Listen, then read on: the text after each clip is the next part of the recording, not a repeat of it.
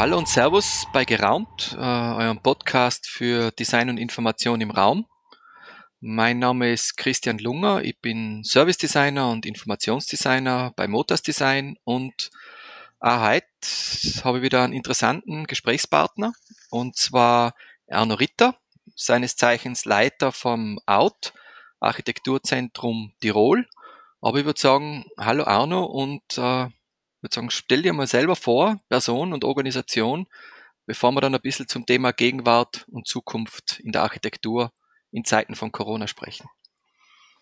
Ja, hallo Christian. Ähm, also mein Name ist Arno Ritter, ich bin gebürtiger Wiener, habe Publizistik, Geschichte, Philosophie studiert und bin eigentlich in die Kunst, Architektur, Szenerie hineingerutscht, biografisch und leite seit 1995 das Out Architektur in Tirol. Äh, wir haben von 1995 bis 2005 äh, Architekturform Tirol geheißen, waren in, in der Nähe äh, der Museumstraße, Erlerstraße in Innsbruck eher zentral und sind jetzt seit 2005 im ehemaligen Adambräu, einem Gebäude, das Lois Welzenbacher Ende der 20er Jahre errichtet hat, unter Denkmalschutz steht und uns unglaublich neue Möglichkeiten des Veranstaltens und Ausstellens äh, gegeben hat.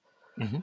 Der, oder was ist das Out? Ähm, ist gegründet worden von einer Gruppe von damals jüngeren Architekten, äh, Studenten, bekannteren Architekten und war eigentlich so der Ansatz, wie kann man Informationen von außerhalb Tirols nach Tirol holen. Das heißt, Informationen im Sinne von Vorträgen, Ausstellungen, hat sich aber sehr stark zu einem, ich sage jetzt einmal, Plattform äh, entwickelt, die sich mit Gestaltungsfragen ganz allgemeiner Art beschäftigt. Das heißt, das sind nicht nur Architekten, die ausstellen, sondern von Grafikern, Designern, äh, über Künstler, über Architekten, also ein ganz ein breit äh, aufgestelltes Programm.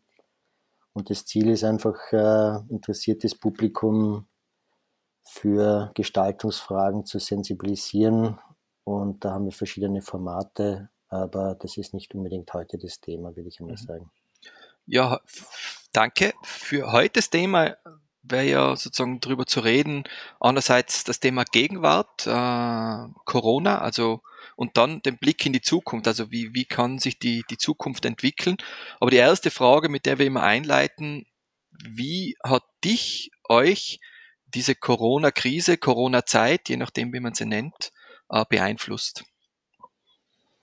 Ja, wie wahrscheinlich bei den meisten war es zuerst einmal, ähm, wir sind ja nicht ganz unvorbereitet in diesen Shutdown gekommen. Also aufgrund unserer Nähe zu Italien hat man ja eigentlich schon in den Medien und in den äh, verschiedenen also Online-Plattformen gemerkt, dass es da unten wirklich eine Krise gibt. Und es war ja nur die Frage, äh, wann kommt diese Krise über den Brenner. Ähm, wie es dann wirklich zu diesem Shutdown gekommen ist, äh, war zuerst schon einmal so eine gewisse Schockstarre. Und dann hat es die Überlegung gegeben, wie gehen wir eigentlich äh, damit um? Und ich muss dazu sagen, äh, sowohl ich persönlich wie auch unsere Organisation ist eigentlich in einem sehr privilegierten Status. Das heißt, im Vergleich zu vielen anderen kulturellen äh, Einrichtungen oder auch jetzt, wie soll man sagen, Mitbürgerinnen und Mitbürger haben wir eigentlich eine relativ stabile Budgetsituation.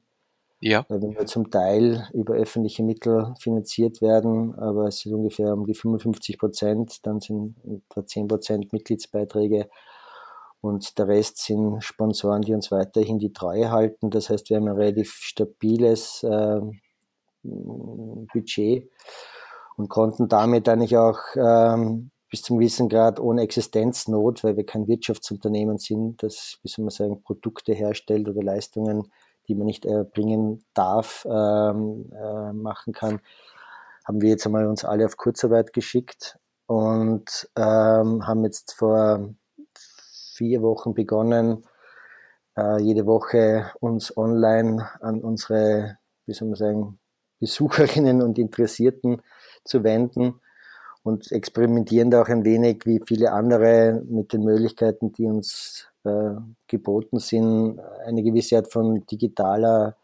Präsenz zu halten und Informationen weiterhin an die Besucherinnen oder eben die jetzt nicht uns besuchen können, anzubieten. Das ist zumal eine vorübergehende, hoffentlich nur vorübergehende Experimentierphase.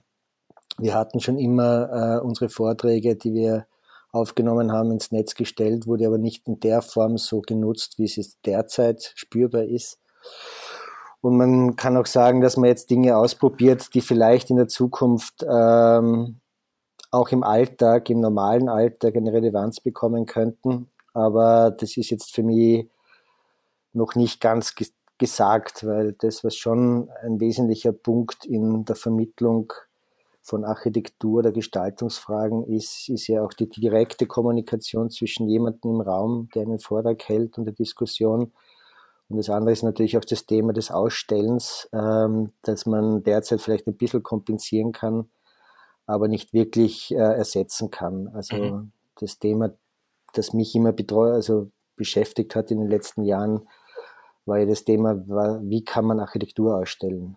Mhm. Weil ähm, im Vergleich zu einer Kunstausstellung, wo man ja das sieht, worum es geht, ist es in der Architektur ja eigentlich in der Regel, äh, stellt man Abfallprodukte aus, also Abfallprodukte der Produktion von Architektur, also Pläne, äh, Zeichnungen, Modelle oder Abfallprodukte der Kommunikation von Architektur, also Fotos, Filme, Texte, aber das Eigentliche ist ja nicht präsent im Raum. Und mhm. dieses Thema hat mich immer beschäftigt und habe auch deswegen dann auch verschiedene Leute eingeladen und das lässt sich nicht simulieren im virtuellen Raum. Das ist, Architektur ist ein Phänomen, das eigentlich den gesamten Körper und alle Sinne animiert oder ähm, beeinflusst und das lässt sich eben nicht durch die digitale Welt und durch die virtuelle Simulation eigentlich ersetzen, weil es geht um Geruch, um Gehör, ja. um Haptik, um nicht nur das Sehen, sondern auch um das Raumgefühl, Atmosphäre etc. Und das ist nicht simulierbar im Digitalen. Die Situation in, in dem Fall finde ich trotzdem als sehr spannend, weil du hast ja schon gesagt, dieses Experimentieren jetzt mit Neuem eigentlich äh, versuchen umzugehen. Wie seien eigentlich deine, weil dieses Thema haben ja sehr viele Organisationen jetzt. Wir haben es ja bei uns im Weißraum auch gehabt, äh, dieses, dass jetzt Kommunikation auf einmal nur mehr digital funktionieren darf, muss man jetzt zum jetzigen Zeitpunkt fast sagen. Äh, wie sind deine Erfahrungen mit dem Medium, sozusagen jetzt äh, mehr digital zu kommunizieren, Vermittlungsarbeit digital zu unternehmen? Ich meine, es ist ja nicht, es ist ja nicht vollkommen neu, nicht? Man hat seine Homepage gehabt, man hat äh, Videos auf die Homepage gestellt, man hat auch äh, digital kommuniziert, also Skype-Konferenzen äh, etc. waren ja schon in der Zeit vor Corona ein Bestandteil meiner Arbeitsweise auch, ja. Also auch im Sinne der Klimadebatte, dass man nicht ähm, dass man Reisen einspart. fahren muss. Aber ähm, ich würde mal so sagen, das, was jetzt die, die Sondersituation ist, dass es nur mehr so geht. Mhm. Also, oder wenn man will natürlich, also man kann sich ja auch dieser Welt verweigern äh, und es nicht zulassen, dass man sich in diese neuen Experimentierformen einlässt. Aber ich würde jetzt nicht sagen, dass es ein komplett neuer Zugang ist, sondern es ist eine, wie soll man sagen, eine Ausnahmesituation, wo es keine andere Möglichkeit derzeit gibt, weil man uns nicht besuchen kann, weil man nicht direkt den Kontakt äh, führen kann und weil man auch nicht veranstalten kann. Mhm. Also so gesehen sehe ich es jetzt als eine Radikalisierung von Themen, die man im Vorfeld schon behandelt hat, aber vielleicht nicht mit diesem Bewusstsein und nicht mit dieser Ausschließlichkeit. Also ich sehe es ambivalent unter Anführungszeichen. Mhm. Ich habe mir diese, diese Frage vorbereitet, was müssten Organisationen jetzt tun, um in dieser Zeit erfolgreich zu sein?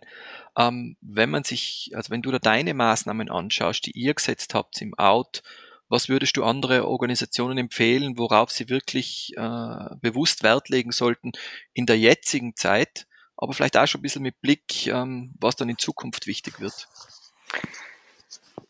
Also das ich würde es einmal äh, wieder ambivalent äh, beantworten. Auf der einen Seite finde ich, ist es auch nicht so schlecht, wenn man mal eine Ruhe gibt mhm. und sich dieser Stille und dieser veränderten äh, Alltagssituation auch bewusster aussetzt. Ähm, das heißt, man muss nicht immer gleich aktiv sein und wenn man aktiv sein will, dann heißt die Frage, was ist sinnvoller, um ein irgendetwas Kreatives in die Welt zu setzen oder den Nachbarn einkaufen gehen äh, zu helfen. Also das ist immer so eine Ab Abwägungsfrage, was dient unserer Gesellschaft und was dient unserem Zusammenhalt. Ähm, ich meine, man hat ja weiterhin einen gewissen Alltag. Also du hast Kinder, ich habe einen Sohn. Also ja. man führt ja eigentlich einen Alltag auch weiter. Äh, ich kann nur sagen, ich brauche diesen ähm, Alltag auch des Normalen, dass ich jeden Tag ins Büro gehe und hier arbeite, um einen Ortswechsel und auch eine äh, wie soll man sagen, eine Struktur in mein Leben reinzubekommen. Ähm, was die Zukunft betrifft, da bin ich immer skeptisch. Äh, ich glaube, dass diese Zeit, die wir jetzt erleben, und es wird sicher noch einige Zeit dauern, äh, zwar nicht vielleicht der gesamte Ausnahmezustand, aber gewisse Verhaltensregeln und Umgangsformen, das wird äh, sich schon in unsere Verhaltensweisen auch für die Zukunft wahrscheinlich sedimentieren. Also es kann man vorstellen, dass es auf der einen Seite eine Explosion dann gibt von endlich kann ich mit jemandem mich wieder zusammensetzen, endlich kann ich wieder ein normales kollektives und, und vielleicht auch körperliches Leben führen. Äh, aber ähm, da bin ich sehr gespannt, wie sich äh, Wahrnehmung und Bewusstsein und Verhalten in Zukunft auch dann in politische Maßnahmen, in ökonomische Maßnahmen äh, transformieren werden. Und für mich stellt sich immer mehr die Frage, äh, wer zahlt letztendlich die Zeche mhm.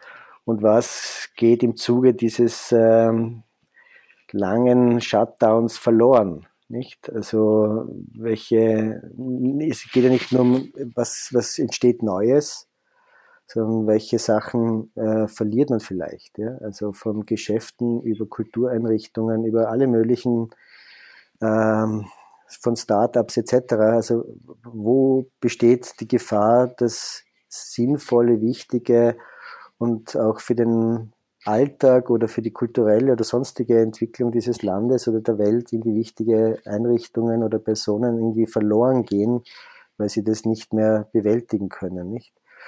Und das andere ist, ich meine, alles, was derzeit getan wird, sind ja tendenziell öffentliche Mittel, das heißt, sind Steuermittel. Und ein bisschen sehe ich schon auch die Gefahr, wenn man sich jetzt jeden Tag die Nachrichten ähm, zum Mittag und am Abend äh, anhört. Man merkt schon sehr stark, dass es derzeit eine, eine, eine sehr zahlen- und ökonomisch dominierte Diskussion ist. Mhm. Und die weichen Faktoren, und das, da nenne ich jetzt auch Kultur und äh, Mentalitäten und so weiter, die werden derzeit noch relativ wenig diskutiert. Und ein bisschen sehe ich die Gefahr, dass die eh schon prekär lebenden oder eh schon am Limit existierenden Einrichtungen und Personen, dass die die Zeche in dem Sinne zahlen werden, dass sie entweder arbeitslos sind oder ihre Organisation, Geschäft, wie auch immer aufgeben müssen und eine Neugründung danach sehr schwer möglich sein wird, weil da geht es dann um auch einen Verteilungskampf. Wer bekommt wie viele Mittel und das sehe ich ein bisschen kritisch, es auf uns noch zukommen wird. Ja, ähm, das mit, also das würde an meine Wahrnehmung unterstützen. Das mit dem ökonomisch dominant habe ich persönlich auch so wahrgenommen. Bestimmte Informationen habe ich mir eigentlich aufgehört anzuschauen. Also zum, zum Teil gerade diese Corona-Berichterstattung. Ähm, auch aus dem eigenen Bedürfnis heraus, mich jetzt mit anderen Sachen zu beschäftigen als immer nur Krise. Also ich ich selber bin ja jemand, der versucht, in die Zukunft zu schauen. Wenn ich mir jetzt da zum Beispiel die Vorbereitung für das Gespräch angeschaut habe, äh, ich habe zum Beispiel für mich recherchiert ähm, auf Englisch, auf Deutsch, sozusagen, äh, was machen Architekten sozusagen in der Phase Corona. Und mhm. es ist sehr viel drum gegangen, Krisenbewältigungen, Liquidität sichern, Homeworking, wie machen wir das, Notfallpläne. Und ich habe nur ganz wenige Artikel gefunden, wo man sich jetzt schon ein bisschen über das Design der mhm. Zukunft mhm. zum Beispiel den Kopf zerbricht. Mhm. Ähm, wie, wie würdest du die Situation sozusagen innerhalb der Architektur, der Branche äh, einschätzen, wie sie sich momentan darstellt? Du hast da ja sehr guten Blick darauf. Naja, ich, also es gibt keine Homogenität innerhalb von Berufsgruppen allgemein und in der Architektur schon noch weniger. Also in Kreativbereichen hast du von, wenn du zehn Leute befragst, hast du 15 Meinungen. Also ich würde jetzt keinen, ich, ich traue mich nicht zu, zu sagen, wie schaut es aus. Aber lassen wir jetzt einmal die Corona-Krise einmal, wie soll man sagen, als Bewältigungs, äh, also als individuell zu bewältigende Krise einmal weg, nicht? Ich meine, es hat Jahre davor und das geht jetzt auf die letzten 20 bis 25 Jahre zurück, diese Klimadebatte gegeben, nicht? Mhm. Wo auch die Architektur eine gewisse, wie soll man sagen, Haltung eingenommen hat. Es hat Ewigkeiten gibt es schon die Diskussion über den sozialen Wohnbau, um das leistbare Wohnen, äh, etc. etc. Also das sind meiner Meinung nach eigentlich die wesentlichsten äh, Diskussionen, die man führen muss. Ja, und da geht es wieder um Verteilung und um Leistbarkeit und um Ökonomie und was leisten wir uns als Gesellschaft äh, für eben entweder sozialen Wohnbau, ja, oder was leisten wir uns in unserer Gesellschaft in der Repräsentation von Demokratie durch Architektur. Mhm. Also das sind eigentlich Themen und vor allem, wie schaffen wir es, ähm, eine zukunftsfähige und nachhaltige Raumentwicklung und Architekturentwicklung zu unterstützen. Nicht? Also der derzeitig, also vor der Corona-Krise, politische und öffentliche Ansatz war Wärmedämmung. Ja? Mhm. Und das ist eigentlich der banalste in der ganzen Debatte, weil die Wärmedämmung löst noch überhaupt kein Problem ja? und ist eine, äh, eine, eine Antwort auf eine Frage, aber das Klima das Klimathema ist eine komplexe Frage. Ja? Und das beginnt bei der Raumplanung, also ein Passivhaus an der falschen Stelle, wo im, in der Garage zwei Autos stehen, damit eben die Familie äh, diese Transportleistung für Kinder einkaufen etc. Äh, machen können, ist Nonsens. Mhm. Ja? Weil da geht so viel Energie und CO2-Ausstoß dann in diese reine pragmatische äh, Transportleistung in die Arbeit etc als was das Haus einspart. Ja? Also ich sage immer, das Wichtigste in der Klimadebatte ist Verhaltensänderung. Mhm. Ja, und die muss auch gefördert, unterstützt und möglich gemacht werden. Ja. Und äh, viele dieser politischen Maßnahmen von der Pendlerpauschale bis hin zur Raumplanung, äh, die ja keine, wie soll man sagen, Logik hat, sondern individuelle Interessen verfolgt, äh, widerspricht eigentlich den Kriterien einer nachhaltigen Raumentwicklung. Mhm. Und das ist die Corona-Krise eigentlich jetzt ein Zwischenstopp. Das, was bei den, wie soll man sagen, das, was auch ich gelesen habe, äh, wo die Architekten oder Architektinnen gefragt worden ist, was tun sie damit? Ähm, mit dieser Situation war zwischen Biedermeierlichkeit, also ich gehe in den Wald und spiele mit meinen Kindern und habe mehr Zeit für sie, bis hin zu wenigen, die wirklich Fragen gestellt haben, was bedeutet das in der zukünftigen, ähm, wie soll man sagen, Errichtung von Raum für Wohnen, Arbeiten etc. Nicht? Also was für Konsequenzen aus dieser Erfahrung, wo Homeoffice, wo viel zu Hause gelebt und gearbeitet und auch, wie soll man sagen, Sozialkonflikte äh, eigentlich äh, Raum entweder wie soll man ja. sagen, verhindern oder ähm, wie soll man sagen, animieren fast, nicht? Also das sind so die Debatten, das, äh, also es gibt ja viele Beispiele aus der Vergangenheit, wo es darum gegangen ist, wie kann man jedem Einzelnen wirklich Qualitäten nicht nur des Innenraums, sondern des Außenraums auch schaffen. Also Austrittsmöglichkeiten aus dem aus der Wohnung hin zu Terrasse oder Balkon oder was auch immer, nicht? Also, dass man eine gewisse Art von Qualität im Umgang mit Wohnen, also nicht nur innenräumlich, sondern auch in der Verbindung zur Natur oder zum, zum äußeren Umfeld schaffen kann, nicht? Oder was ist eigentlich der öffentliche Raum? Ja, also der ja teilweise jetzt in den letzten Wochen wir, gesperrt oder ähm, mit Abstand irgendwie nur mehr nutzbar äh, wurde. Wobei man da wieder sagen muss, wir sind ja hier in Tirol ja wirklich wie soll man sagen, privilegiert, was die Qualitäten der, des Außenraums betrifft, weil eigentlich fast jeder, wurscht wo er wohnt, hat die Möglichkeiten innerhalb von kürzester Zeit ohne das Auto oder den öffentlichen Verkehr zu nutzen, entweder mit Rad oder zu Fuß in einen Freiraum zu kommen, mhm. der nutzbar und wo Regeneration und ähm, Erholung auch möglich ist. Nicht? Das haben ja. viele Bewohner in Großstädten und Agglomerationen wie Paris, London oder wie auch immer in der Form nicht. nicht? Das sind andere Räume dann notwendig, damit ich gewisse Qualitäten des Lebens äh, nutzen kann. Mhm. Also ich, ich finde die Fragestellung schon sehr spannend. Vor allem, man, die Frage ist, ist sie zu früh, sich jetzt schon zu fragen, wie solche Ereignisse wie jetzt diese Pandemie äh, unser, unser Verhalten und unsere Bedürfnisse verändern. Also das, was du angesprochen hast, diese, diese Veränderungen, die entscheiden im, im, im eigenen Heimatbereich, also in der eigenen Wohnung auftreten, weil ich vielleicht in Zukunft mehr zu Hause arbeiten muss und schauen muss, dass die Familie, jetzt in unserem Fall, weil wir Kinder haben, trotzdem genügend Rückzugsbereiche sein. Das hat, glaube ich, für mich, für mich, würde ich sagen, kann das Auswirkungen haben, wenn dieses Homeworking vermehrt kommt. Ähm, das zweite ist für mich das Thema Stadtplanung, was ich spannend mhm. finde anzuschauen was ich finde spannend sich anzuschauen. Ich habe diesen Artikel gefunden, Design in the Age of Pandemics und mhm. diese Aussage von Michele Acuto, äh, der sagt, das könnte, also diese Pandemie könnte ein ähnlicher Auslöser sein für Gestaltungsprozesse im öffentlichen Raum, wie es sozusagen im 19. Jahrhundert ähm, passiert ist, als das Thema Cholera und, und, und, Typhus gekommen ist. Also was da auf einmal für Kriterien auch in der Gestaltung des öffentlichen, Raum, des öffentlichen Raumes auf einmal am Tisch gelegen sind. Das bleibt das Thema Distanzierung zum Beispiel. Das ist ja, finde ich, spannend und was macht es mit uns im öffentlichen Raum? Wobei der öffentliche Raum äh, in den letzten 100 Jahren extrem stark äh, planerisch ausgelegt worden ist fürs Auto. Mhm.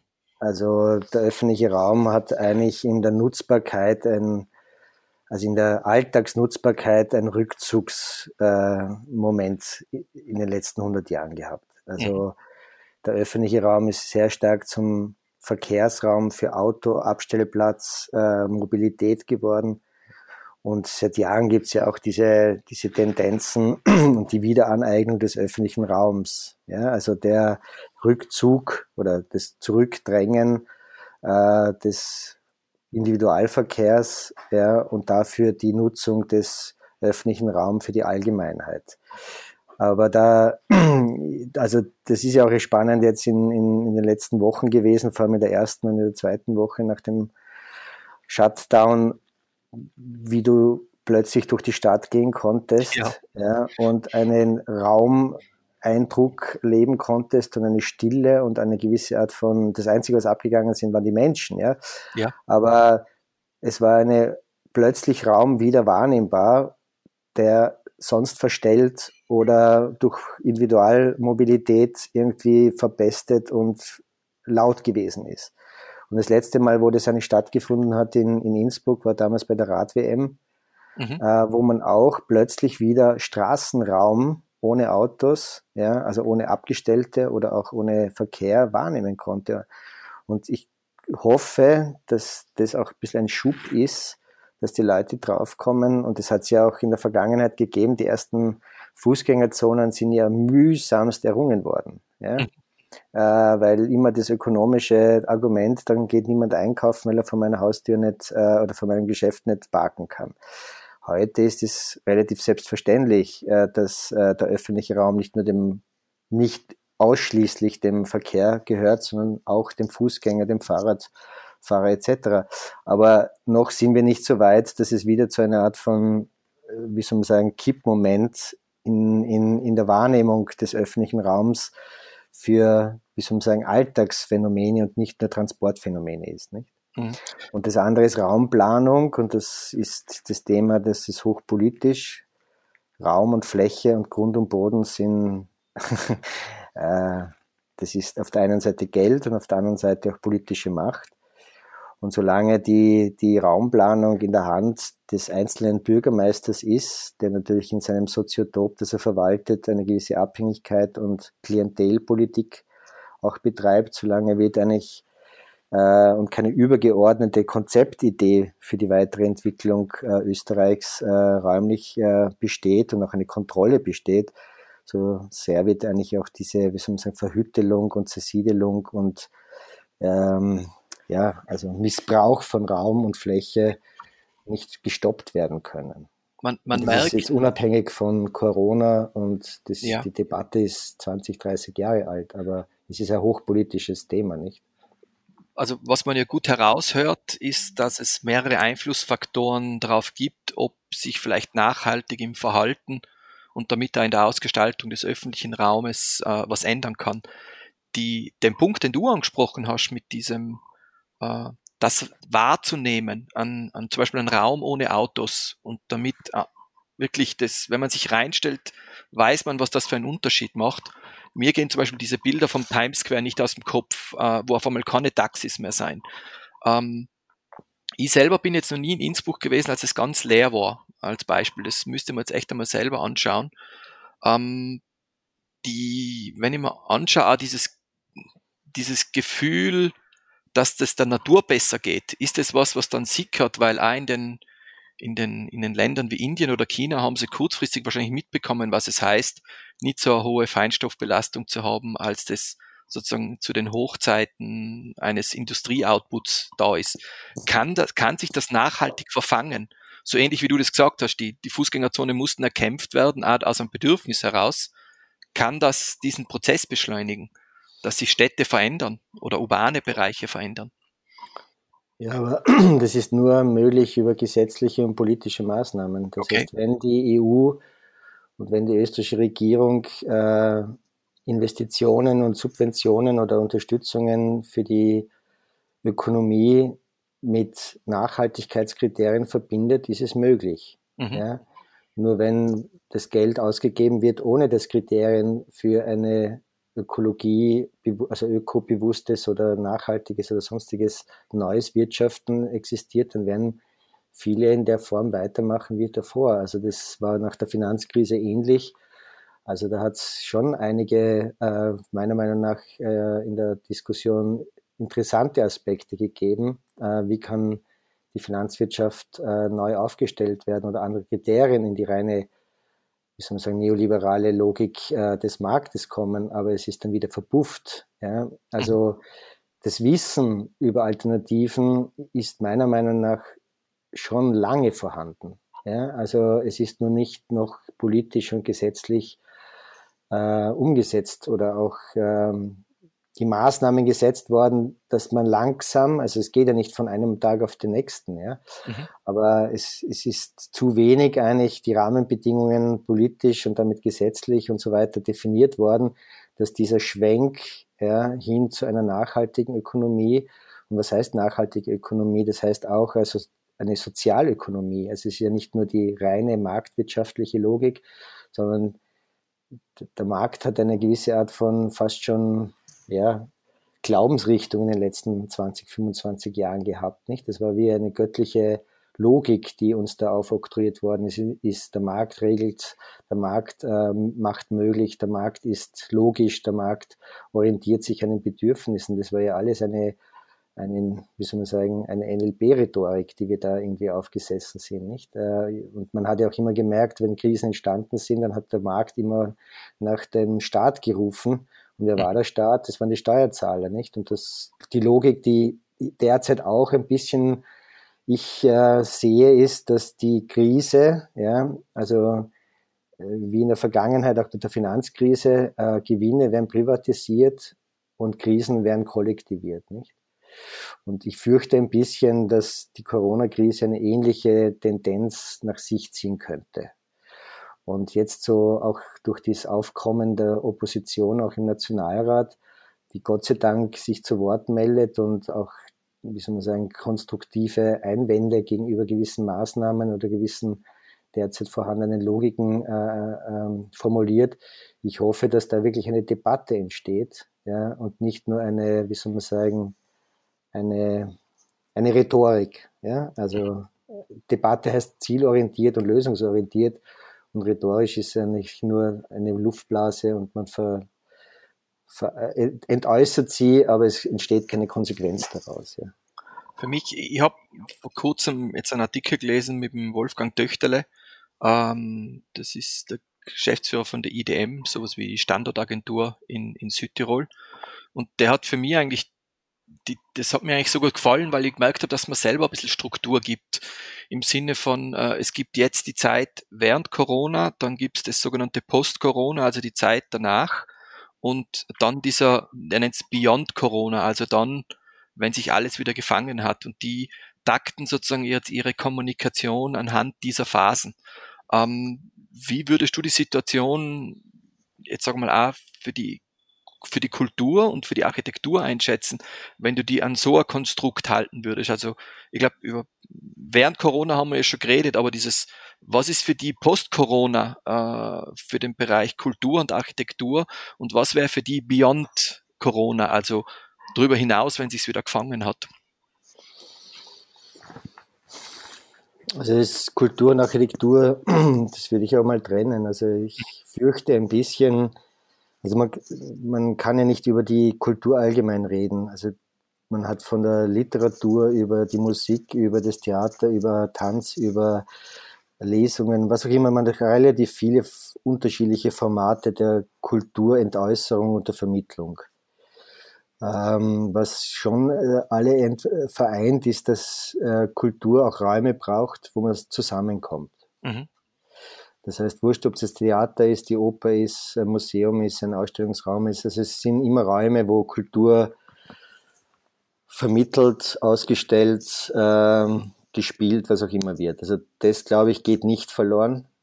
Also dieses Bedürfnis nach dem kollektiven gemeinsamen Ereignis, ob es das Stadion ist mit 60.000 ähm, Fans von irgendeiner Band oder ob es ein kleines Theater ist mit 50 äh, Be also Besucherinnen. Das glaube ich wird sich grundsätzlich nicht ändern. Die Gefahr ist ein bisschen, wie viele von diesen Kultureinrichtungen werden diese Krise überleben und wie mhm. viel wird dann noch an Kultur angeboten werden können und welche Kultur hat eine Subkultur, hat eine neue Kultur in Zukunft noch Möglichkeiten, sich zu, einen Raum zu schaffen und äh, alternative Kulturformen anzubieten. Das stelle ich noch in Frage, ja, ja. weil das hoffentlich gibt es nicht viele Verluste an Einrichtungen oder an Personen.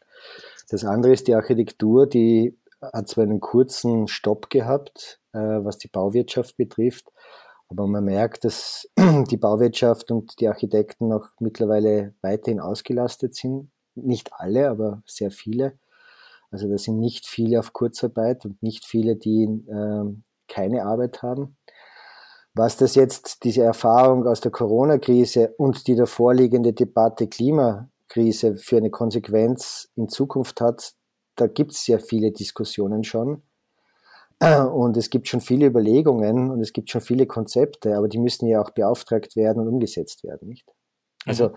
der Architekt braucht immer einen Auftraggeber, ja. der bereit ist, wie soll man sagen, als Bauherr oder Bauherrin oder als, wie soll man sagen, Firma oder was auch immer der Öffentlichkeit, ja, auch diese Aspekte zu berücksichtigen und das auch zu beauftragen, nicht? Und da merke ich derzeit noch nicht so das große, die große Bereitschaft, äh, diese Aspekte der klimagerechten Bau und Weise und des klimagerechten ähm, umzusetzen. Vor allem stehen ja sehr viele Normen und Auflagen teilweise gegen eine vernünftige Form des Bauens dagegen. Ja, also das ist eine Reibungsenergie, die noch einige Zeit wahrscheinlich ähm, äh, diskutiert werden oder die, die Reibung bleibt noch aufrecht, finde ich. Und ich meine, der Mensch lernt ja eigentlich, wenn dann nur, wenn es ihm wirklich dreckig geht und in einer Krise ist. Gott sei Dank vergisst er aber auch wieder sehr schnell, äh, weil sonst würden wir unser Überleben gar nicht, äh, also unser Leben gar nicht führen können, wenn wir uns alles merken, was wir erfahren und erlebt haben, nicht? Also ich weiß es noch nicht. Äh, das Wichtigste ist, dass die Rahmenbedingungen, ja, und das ist eine politische äh, Debatte, dass auf der politischen Ebene die Rahmenbedingungen geändert werden. Mhm. Ja, also weil die Politik in den letzten 30 Jahren auch die Rahmenbedingungen so geändert hat, dass diese großen Konzerne, dass diese neoliberale Welt uns, wie soll man sagen, dominiert hat oder Amazon oder was auch immer oder Google oder Facebook und so weiter. Also das sind ja eigentlich alles Entwicklungen äh, gewesen, ja, die man politisch möglich gemacht hat, weil die Rahmenbedingungen dementsprechend formuliert waren. Und jetzt ist die Frage, was erzeugt diese Krise für Erkenntnisse? Und eine Erkenntnis ist, wie global wir wirklich existieren.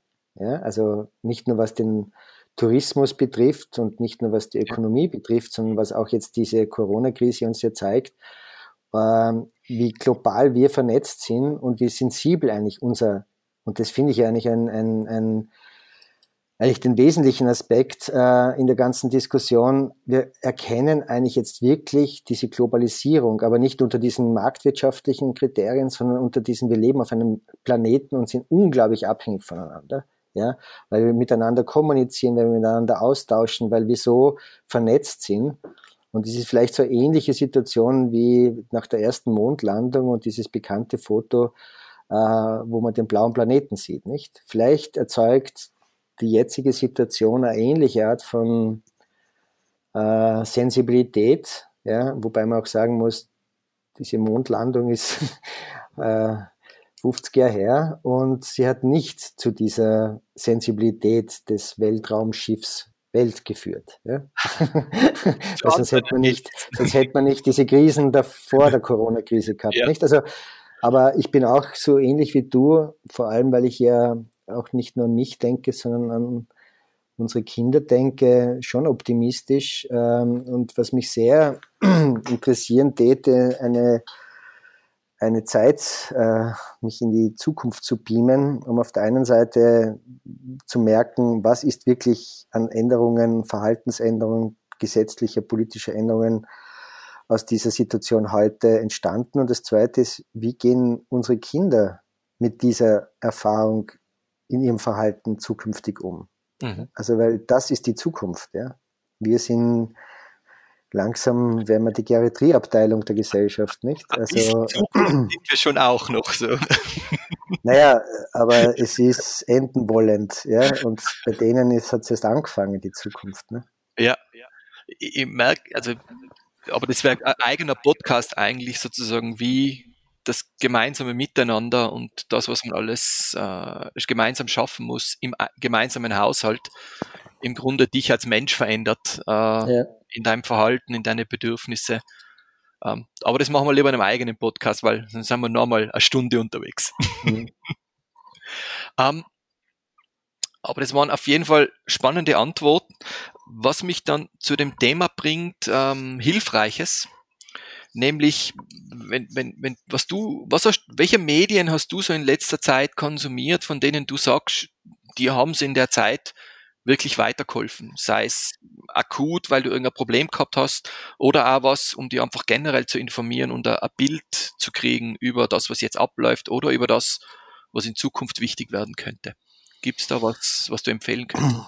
Also ich muss schon zugeben, dass ich äh, im Gegensatz zu dir das Morgenjournal um sieben und das Mittagsjournal äh, äh, und am Abend das Zeit im Bild konsumiere, um und da kann ich nur dem Herrn Schäuber folgen. Man muss weiterhin aufmerksam zuhören und beobachten, was die politische und öffentlich vermittelte Haltung in diesem Land ist, damit mhm. man auch Kritik üben kann. Also ich bin noch nicht so weit, dass ich da jetzt abschalte und sage, na, dem setze ich mich nicht mehr aus. Ganz im Gegenteil, ich setze mich sehr bewusst dreimal am Tag dieser Informationsvermittlung aus. Das ist das eine.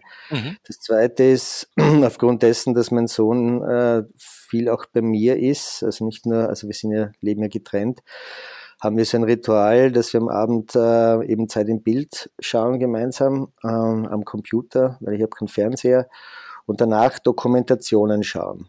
Und mhm. da gibt's, ähm, muss ich wirklich sagen, wahnsinnig gute Dokumentationen, vor allem in Arte, aber auch in anderen Sendern, wo wir von D-Day-Dokumentation bis hin zu Tschernobyl und was weiß ich was alles schauen. Und da muss ich wirklich sagen, ich bin froh, äh, dass es diese Journalistinnen und Journalisten gibt, die sich teilweise unter diese Themenabende zum Beispiel von Arte sind für mich so fast, äh, ja, also wenn ich dazu komme, versuche ich diese mir zu geben und die sind jetzt nicht tagesaktuell, sondern themenaktuell. Also wurscht, ob es dann irgendwie um Klima oder um Regenwald oder um Natur oder was auch immer geht. Das sind eigentlich wahnsinnig spannende Dokumentationen, die sehr gut recherchiert sind, die unglaublich viel äh, vermitteln, nicht nur visuell, sondern auch äh, durch diese Interviews oder auch durch diese Wissenschaftler, die, die äh, zu Wort kommen. Das heißt, ich versuche auf einer Ebene zwischen der Tagesaktualität und einer für mich weiterhin wichtigen Form der Wissens Vermittlung von, von äh, einen Ausgleich zu schaffen. Ja? Also, und manchmal höre ich nur Musik äh, und manchmal starre ich in die Luft äh, und denke darüber nach, was gerade ist. Aber ich vasziere, würde ich einmal sagen, zwischen den verschiedenen äh, Medien und was ich derzeit nicht so schaffe, ist Lesen, witzigerweise. Das ist, ähm, da habe ich derzeit irgendwie nicht ganz die Konzentration. Ja. Da tue ich mich leicht, ich bin ein, ein veritabler Audiobuchhörer.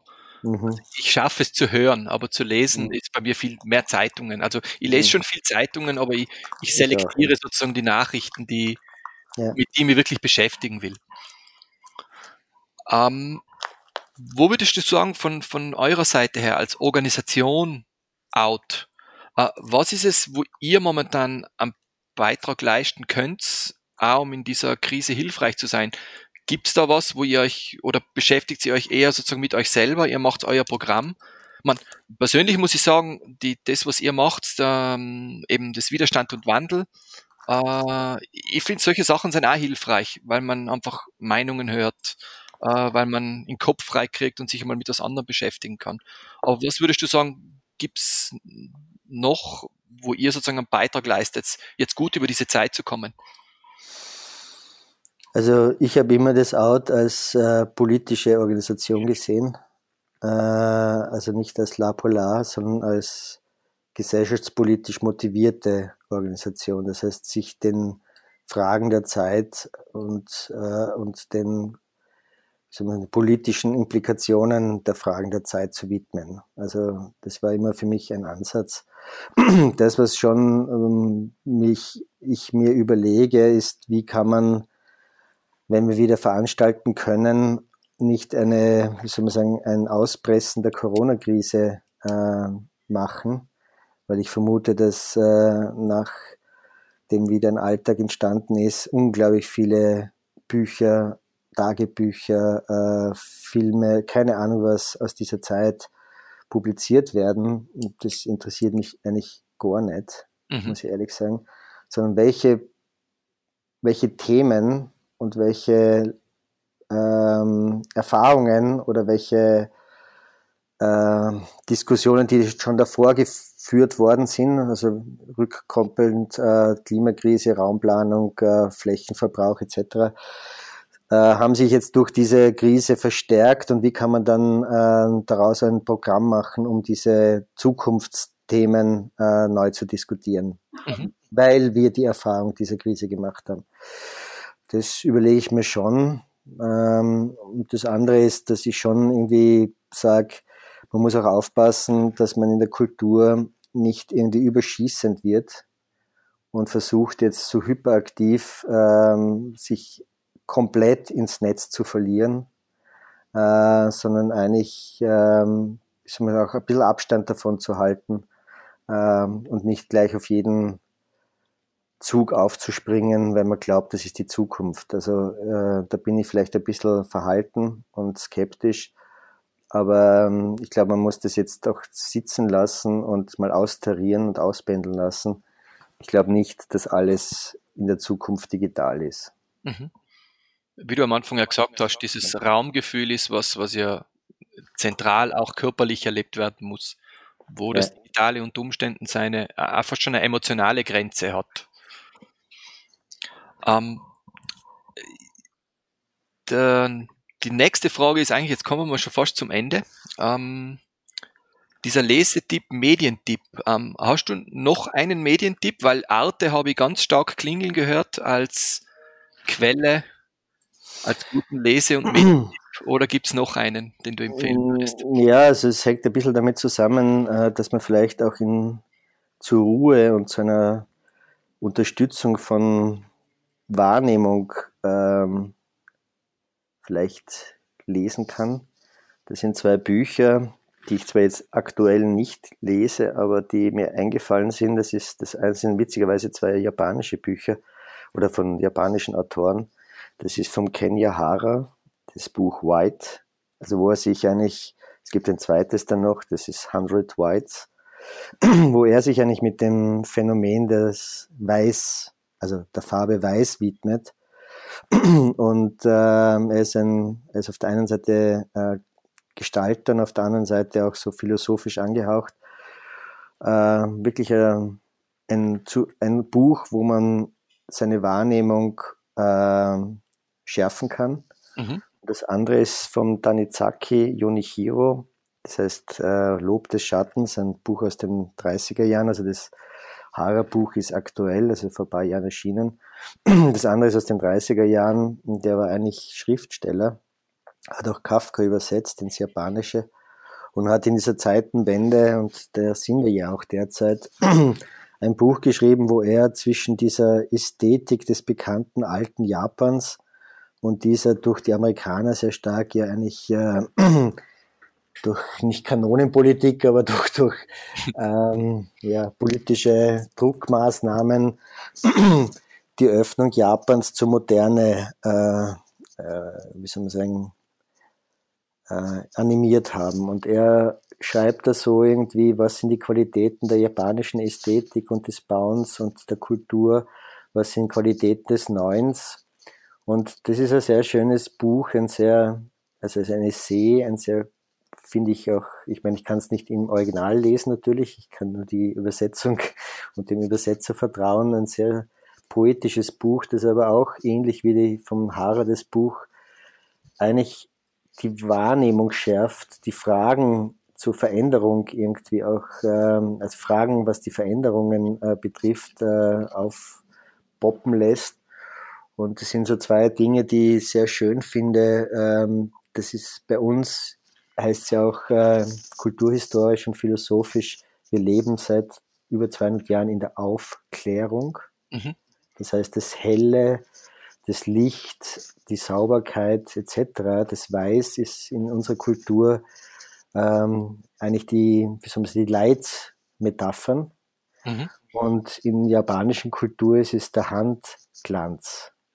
Ja? Der, was der Schatten, der Handglanz, der Handglanz. und der Schatten. Okay. Der Schatten. Das heißt, in der japanischen Architektur geht es um die Führung des Lichts hin bis zu einem Punkt, wo der Schatten so noch lichthaltig ist, sage ich jetzt einmal, dass die Farbigkeit dieser Lackschale, wo der Reis drinnen ist, leuchtet. Ja? Äh, und der Handglanz ist etwas, bei uns ist die Sauberkeit und das nicht beschädigte und das nicht abgegriffene eigentlich die, das, wie soll man sagen, die Leitmetapher. Und im Japanischen ist eine Schale erst dann, wie soll man sagen, wertvoll, wenn sie schon viel angegriffen worden ist und damit der Handglanz vorhanden ist. Und er stellt dann in dem Buch so diese rhetorische Frage, was wäre geworden, wenn nicht die Feder, also unsere Feder im Sinne von Schreibfeder, die dann zur Füllfeder geworden ist und so weiter, sondern der Pinsel das Leitmedium der Schrift geworden wäre. Mhm. Und das sind sehr schöne, wie soll man sagen, Überlegungen, die in Zeiten wie diesen vielleicht eine Relevanz haben, weil man sich vielleicht auch die Frage stellen muss, was wäre, wenn oder was könnte werden anstelle von. Ja, so wie du gesagt hast, diese, es wirft diese Fragen der Veränderung auf, die man jetzt wieder übernehmen könnte und sich jetzt fragen könnte, was wäre, wenn. Ja, bis dorthin, das ist sehr, und das fällt meinem Kleinen sehr auf und vielen Leuten auf, es gibt keine Kondensstreifen mehr am Himmel. Die Fotos habe ich schon gesehen, das ist tatsächlich sehr überraschend. Es fällt einem nicht gleich auf, aber wenn man sich's bewusst macht, ist es auf einmal da. Da hat es, glaube ich, gleich, gleich am Anfang in der ersten Woche hat jemand so Fotos auf Facebook gestellt. Ja. So quasi früher und jetzt. Nur man muss, äh, wenn man das, die App runterladet, und ich habe sie, weil mein kleiner totaler äh, Flugzeugfan ist, trotz allem, wenn man sich Flightradar anschaut, sind noch relativ viele Maschinen am Himmel und interessanterweise sehr viel in Amerika. Also dort verteilen sich der Coronavirus noch extrem viel wahrscheinlich. Ja. um, ähm, weil, das ist jetzt eine super Überleitung, weil du ganz kurz gelacht hast. Worüber hast du zuletzt gelacht, außer jetzt? Also mit Hilfe meines Sohnes bin ich auch WhatsApp-fähig geworden. Und äh, in den letzten Wochen sind zwei, ein Audiofile vom Thomas Maurer und ein Videofile vom Josef Hader zu mir gekommen. Und das war sowas von gut, äh, das den beiden intelligenten Kabarettisten und Ironikern zuzuhören, weil es eigentlich auf ihre typische Art und Weise unser Thema der Zeit auf den Punkt bringt, aber so, dass man wirklich herzhaft lachen kann äh, und sich selber teilweise in der Nase nehmen muss. Ja. Um, danke. Könntest du mir die weiterleiten, bitte? Über die bin ich noch gar nicht gestolpert. Ja, über WhatsApp kann ich da weiterleiten. Ja. Super. Ja. Uh, dann schaue ich vielleicht da, das ist jetzt, glaube ich, ein guter Übergang, ähm, dass wir auch die Shownotes wieder befüllen. Ich werde von meiner Seite auf jeden Fall die Artikel reingeben, die ich in meiner Recherche gefunden habe. Unter anderem eben auch diesen Artikel Design in the Age of uh, Pandemics ja, den werde ich mir erst lesen können, weil ich ihn ja vor kurzem erst als Link bekommen habe. Äh, und ähm, wenn du Links hast, wo du sagst, die geben wir dazu. Das Spannendste ist wahrscheinlich auch die, die Links zu den Büchern, idealerweise vielleicht vom regionalen Buchhändler, äh, um den Zeiten gerecht zu werden. Dann würde ich das nämlich einsprechend dazugeben oder vielleicht mhm. via Website. Ähm, für die beiden Bücher. Dann findet ihr wie immer, also alles, was an Links kommt, in den Shownotes. Und wer immer jetzt Anmerkungen hat, Fragen, Wünsche, der kann uns das E-Mail schicken an podcast.geraumt.com. Und damit haben wir es jetzt eigentlich äh, ans Ende geschafft, Arno. Äh, wir sind jetzt knapp ein bisschen über 50 Minuten unterwegs gewesen. Ich finde, es war total spannend. Danke, dass du uns die Zeit gegeben hast und dass wir das Gespräch haben führen können. Bitte, ich hoffe, wir treffen uns dann deinem Wunsch entsprechend dann auch wieder im realen Raum. Ja, das würde mich sehr, sehr freuen. Schönes Abschlusswort. Also, ciao, servus. Ciao.